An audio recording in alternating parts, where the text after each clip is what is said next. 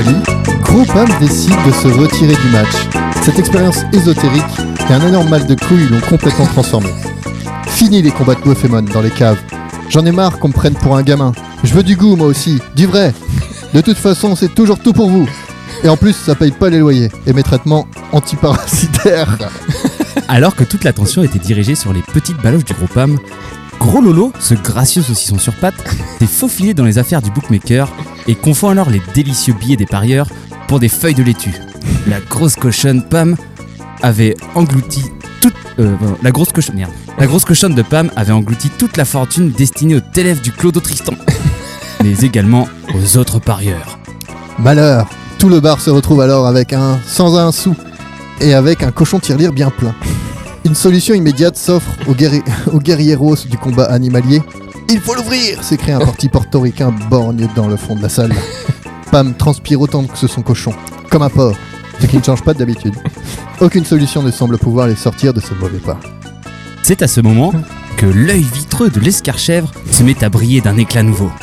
Fort de l'expérience gagnée contre le cochon glouton et les strikes sur les couilles de Pam, ses pattes se libèrent Et, un cri eff- et avec un cri effrayant, Huguette l'escarchèvre devient Chevrotor.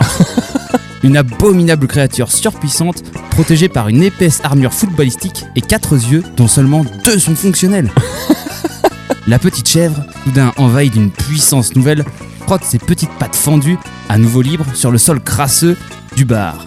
Les portoricains sont interloqués par ce spectacle grotesque et elle charge. Elle charge, courez S'exclament avec, s'exclament avec une peur panique les petits êtres mal nourris de cette île défavorisée. Pam et Tristan se regardent. À ce moment, ils ne sont plus ennemis. Cette nouvelle complicité, née de l'amour pour les chèvres et les cochons, va plus les rapprocher qu'un semestre d'allemand en quatrième. Ils sont maintenant à la vie, à la mort. Tristan chope le cochon tirelire par la queue et Pam le suit sur ses talons.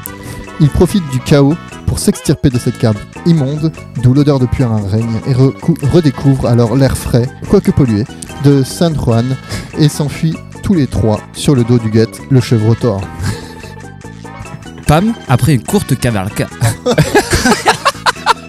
Il dit j'ai dit d'escalier. Après une courte cavalcade, la mauvaise troupe arrive sur une petite plage isolée. Nous allons faire halte pour la nuit, décrit le plus sage de la bande.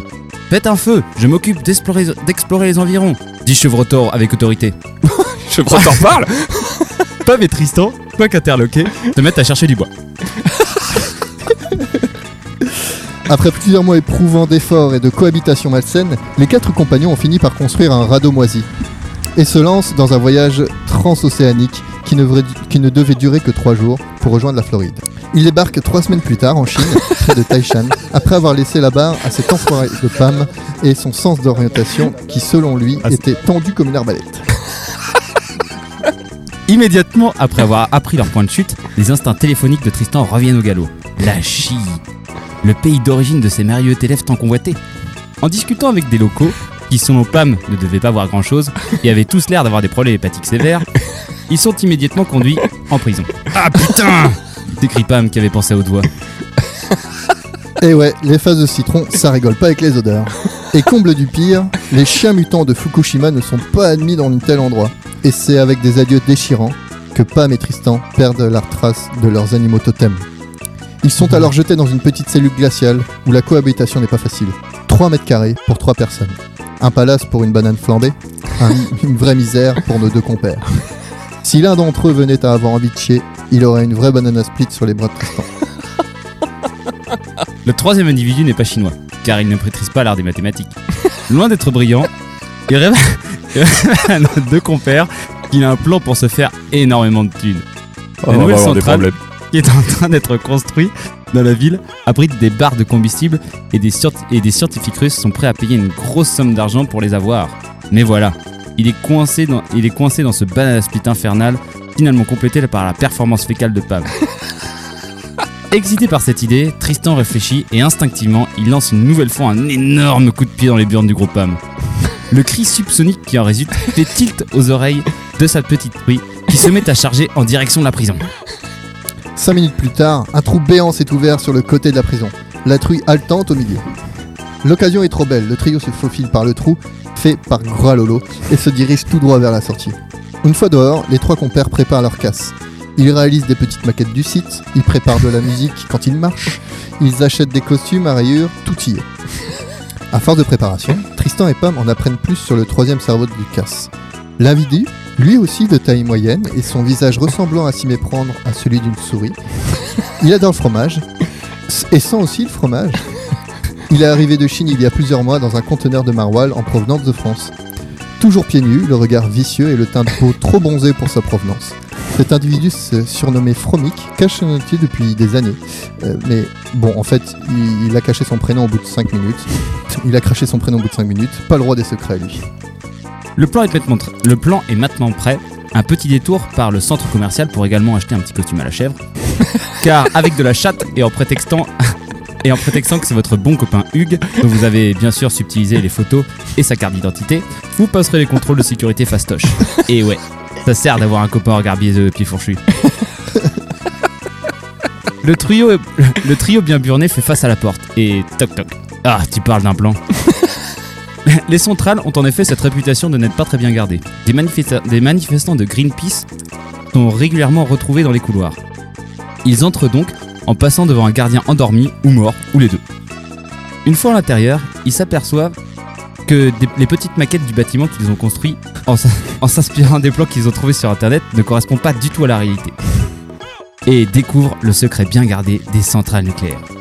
Vêtus dans des blouses et des lunettes, et, des pet- et avec des petites mallettes, le trio se met à déambuler dans les dédales du couloir. Romic a parfait son camouflage avec des petits bouts de scotch au coin de ses yeux. Et Putain. très fier de lui, il prend du doigt des choses en criant Ching chong ching ching chong ching Ce manque de discernement attire la curiosité d'un petit technicien qui pense avoir, faire- avoir affaire à un groupe de touristes égarés. Bonjour s'écrie Pam avec enthousiasme, avec un fort accent chinois. Comment allez-vous? Pourquoi avez-vous Pouvez-vous nous indiquer où se trouve le réacteur? Oh, mais vous êtes français s'écria alors le dénommé Quentin, ou Quentin, comme il est traduit sur son badge chinois. Venez, je vais vous accompagner. De toute façon, j'ai rien à faire aujourd'hui. Comme hier et avant-hier, pensa-t-il. D'autres diraient que ce Quentin était une, une étrange personne avec un talent inné pour le pilotage d'hélicoptères, des disparitions et les pizzas de, trot- de trottoir. Mais nos amis ne le savent pas. Le groupe entame une longue marche à travers les couloirs entourés de tuyaux dont certains percés déversent des petites gouttes vert fluo sur des rats qui passent par ici. Le petit machiniste leur apprend qu'en fait la centrale a été construite autour d'une ogive nucléaire américaine tombée par erreur en 1946 mais qu'ils n'ont jamais réussi à faire de l'électricité avec. En passant devant des couloirs, il entrevoit des employés jouant au bag- bagamon, au mahjong. Une piste de bowling de fortune a même été aménagée dans un petit couloir. Ils arrivent enfin devant un gigantesque tableau de contrôle et une fenêtre à volet métallique. En entrant dans la pièce, le petit mécanicien leur dit qu'avant il ne faut pas toucher à Tout le monde se retourne pour retrouver Fromic appuyé sur un énorme bouton rouge. Le volet mécanique entame alors une lente ouverture. Une lumière bleutée envoyait alors la pièce par l'ouverture naissante. Quentin gémit, Fromix sautille d'impatience.